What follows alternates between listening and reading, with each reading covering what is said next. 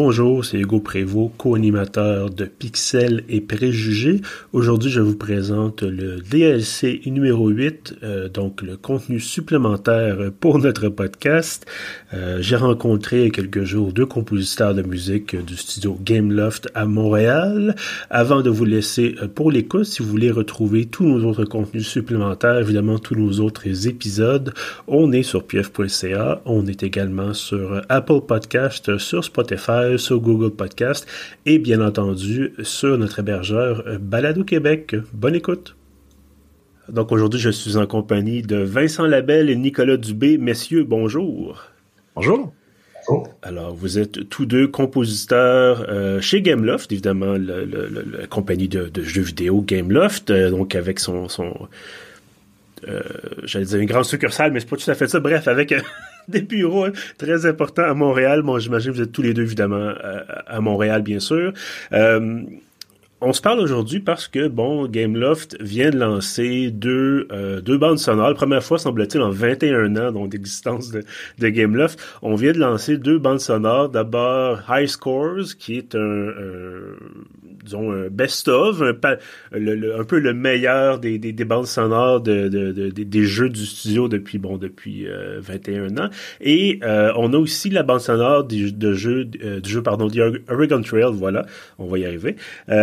donc, première question que j'aimerais vous poser, messieurs, vous me dites tout de suite avant qu'on commence l'enregistrement, tous les deux, ça fait 14 ans que vous êtes chez Gameloft, donc Qu'est-ce qui, amène quelqu'un à dire, moi, j'ai envie de faire de la musique pour des jeux vidéo? Je sais pas si peut-être euh, Vincent voudrait commencer. On va éviter de se marcher sur les pieds, évidemment. Non, mais je peux, toujours commencer. Euh, tu, commences en grand, parlons-en. Euh, nous, on a commencé il y a vraiment, comme, on se disait, il y a 14 ans. le marché du jeu vidéo était vraiment différent et ce qui était encore plus différent, c'était le milieu du mobile. Euh, quand on a commencé, nous autres, c'était euh, c'était des jeux qui étaient dans des téléphones comme les, téléphones Nokia, là, c'était des, des 300 pixels, c'était tout petit, des jeux qui avaient une taille, euh, on parle de 600K, là, c'est la mhm. grosseur d'un fichier Excel, c'est ridicule. Euh, puis on faisait des on faisait des musiques là-dessus, nous autres, avec les synthétiseurs qui étaient à même les téléphones dans le temps, donc il y avait des il y avait des jeux où il y avait juste une mélodie parce que le synthétiseur pouvait juste jouer une note à la fois, il y en avait qui pouvaient jouer quatre notes, il y, avait une grande variété de ça. Puis Gameloft était le euh, était en fait était le leader sans aucun doute là-dessus. On avait une immense structure pour porter nos musiques sur tous ces appareils-là. Et puis, nous, comme compositeurs, dans le fond, ce qu'on faisait de musique, pour on l'adaptait pour tous les différents appareils mobiles du temps. Ça, c'est notre réalité de l'époque. C'était ça qui était le fun de cette époque-là. Bref, tout ça pour dire qu'on avait les, Nintendo dans le temps, on avait toutes ces, ces, références-là auxquelles on jouait quand nous, étions petits. Puis le mobile, c'était comme la, comment dire, c'était vraiment l'occasion de vivre un peu c'était quoi d'écrire pour ces médiums restreints-là, mm-hmm. puis de faire quelque chose de le fun avec. Donc, Gameloft, on était un peu, surtout au niveau de l'audio, on se donnait vraiment la peine euh, de, de, faire ça au top et de maximiser les, les appareils le plus possible et d'en tirer le plus possible puis d'évoluer là-dedans quand on est arrivé les App Store, euh, les appareils deviennent de plus en plus puissants, de plus en plus rapides, euh, qui peuvent avoir des graphiques mieux, des, des, des de l'espace pour mettre les, jeux, puis tout ça. Donc nous, on a évolué euh, au travers de ces 14 années-là. On a suivi l'évolution du jeu mobile jusqu'où il est aujourd'hui. Et puis pour répondre à ta question, ben à l'époque, c'était vraiment comme un, pour moi, c'était un rêve d'enfance de faire de la musique pour du média en général. Euh, évidemment, ben, le, jeu vidéo n'existait pas tant quand j'étais petit. Je voulais faire de la musique de télé, de la musique de film et tout. Puis finalement, avec le recul, je pense que le jeu vidéo, c'est pas mal le meilleur move euh, qui, qui pouvait se faire, en tout cas pour moi. Euh, c'est l'interactivité, c'est le, côté, la, liberté que ça amène. Euh, donc, euh, c'est super invitant, c'est super captivant tout ça. Donc, c'est pas mal ça le truc. ben, je dirais, je peux pas rajouter grand chose. C'est pas mal la, même chose de mon côté, mais moi aussi, c'est ça. C'était un rêve pour moi de faire euh, de la musique pour euh, plein de médias. J'en faisais déjà même pour, euh, j'en ai fait pour un paquet de trucs là, mais tu sais, autant du théâtre que de la danse.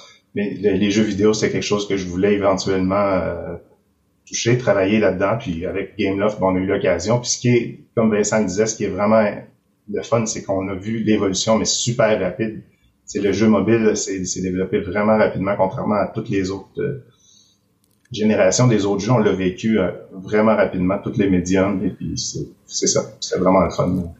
Oui, parce qu'effectivement, bon, euh, je pense que ça va tous nous donner un petit coup de vieux, mais il y a, 14 ans, côté console, c'était quand même, j'essaie de calculer rapidement, c'était l'époque de la PlayStation 3. Je ne veux pas euh, trop avancer ah, là-dessus, mais... C'était même, même moins que ça, je pense. Que ça, PlayStation 2. Mais bref, il y avait déjà quelque chose, côté musique, on avait déjà qualité CD, euh, on avait vraiment déjà l'occasion. On est, on était plus effectivement dans le, le, Mario du au Nintendo original, bien que les, les, les quatre ou cinq mêmes notes là, qui revenaient constamment. Euh, mais effectivement, côté côté téléphone, euh, l'iPhone qui est sorti il n'y a pas si longtemps que ça. Euh, donc, on a vraiment eu, comme, comme vous le disiez, une, une révolution. Quand, vient le temps de créer de la musique pour des jeux, j'aimerais ça connaître un peu le processus parce que euh, j'imagine c'est un peu la même chose que dans les films par exemple mais est-ce que c'est les concepteurs qui viennent les, développeurs qui viennent voir en disant on a cette séquence là on aimerait ça une musique qui vient avec ça? Ou est-ce que peut-être vous, avez davantage de choses à dire c'est-à-dire ah ben j'ai vu dans le le scénario en général qui se posait se passer ça éventuellement moi j'ai pensé à telle musique ça serait intéressant que vous développiez quelque chose autour de, cette, de ces, notes-là que j'ai en tête, par exemple?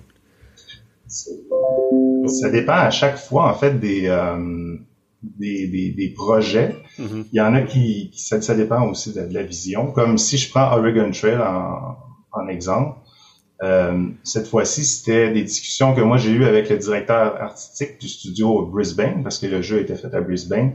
Lui avait vraiment une vision de départ, où est-ce qu'il voulait aller avec ça, puis on en a discuté, puis moi, ça m'a vraiment euh, inspiré ce qu'il me disait. Là, donc, tout de suite, suis d'accord avec lui.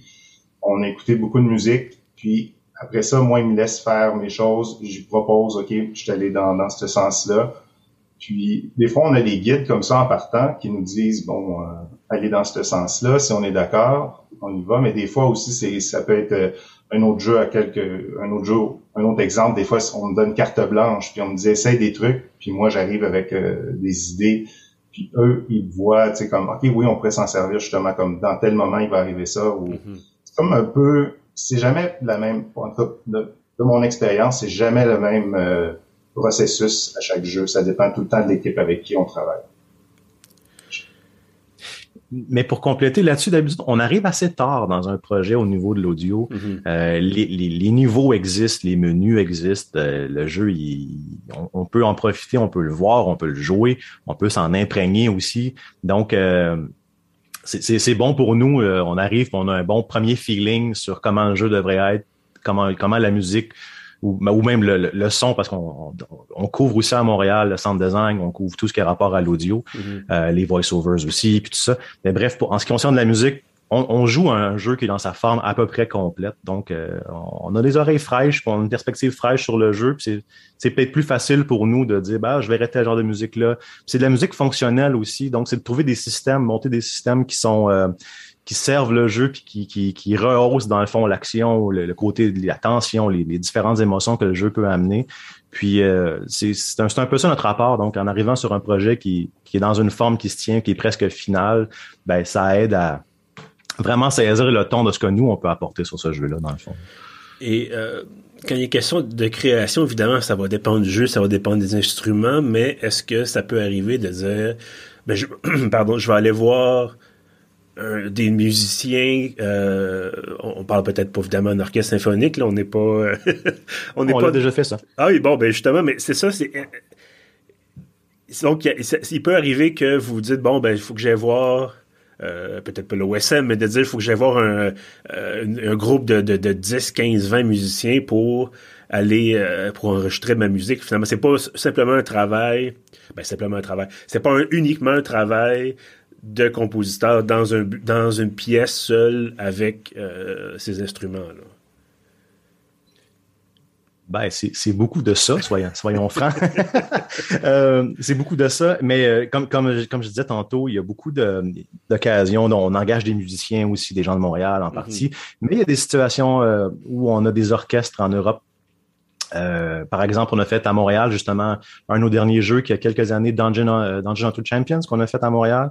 Euh, on, a engagé un orchestre, un vrai orchestre complet avec des musiciens. Je pense que c'est je pense que c'est à Prague ou quelque part en Europe de l'Est, si je me souviens bien. Euh, c'est pas un projet que je me suis occupé, mais bref, on a enregistré un vrai orchestre, on a mis ça dans le jeu, puis ça, ça apporte quelque chose de vraiment riche à, à tout, mais, mais à la base, c'est sûr que le compositeur en question qui a fait ce projet-là, Alexandre en partie, euh, Jacob, euh, a fait ça avec des, des, des, des échantillons, des échantillonneurs, avec, mm-hmm. avec les ordinateurs, puis tout ça, pour avoir une idée de qu'est-ce qui de, de, la fonction de la musique, comment ça va sonner, prévoir le résultat, et puis euh, l'orchestre a juste refait la même chose avec leurs instruments, évidemment, puis on a juste remplacé des pistes.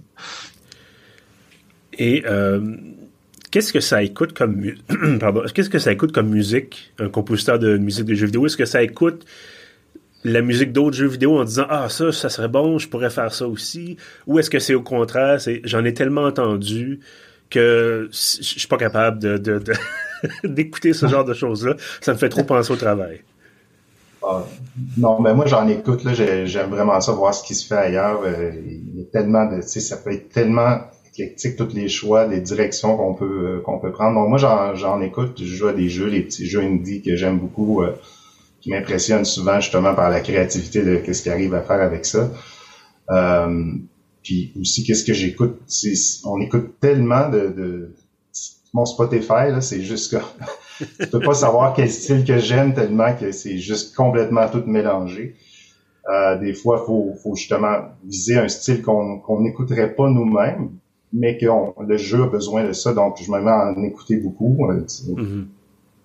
Des artistes que je connaissais même pas, mais je me mets à écouter pour voir comment ils font leur prod, comment ils composent. J'écoute euh, vraiment beaucoup, beaucoup de musique, mais oui, puis, puis en même temps, les jeux vidéo, quand on y joue, faut surtout écouter aussi, comprendre comment les systèmes fonctionnent pour voir les nouvelles idées qu'ils ont mm-hmm. faites, comment ils ont fait pour euh, interagir là-dedans. Donc, oui, c'est vraiment intéressant. Et euh, le fait que là, on lance les deux, euh, les deux bandes sonores, bon, encore une fois, première fois depuis, bon, 21 ans. Est-ce que, j'imagine, ça vous fait un petit quelque chose? C'est quand même, il euh, y, a une espèce de, une reconnaissance en plus, là, finalement, de, de votre travail là-dedans. Ben, c'est sûr que oui. Euh, ça donne un sérieux coup d'exposure sur plein de musiques qui sont, sont super bonnes, qu'on a fait il y a plusieurs années, puis qui, ça les, ça les a mis dans un, dans un format aussi qui, qui est vraiment appréciable dans le sens où euh, on a fait un montage. Chacune de ces musiques-là, c'est vraiment une synthèse très condensée de ce que l'heure et plus de musique de ce jeu-là devait être.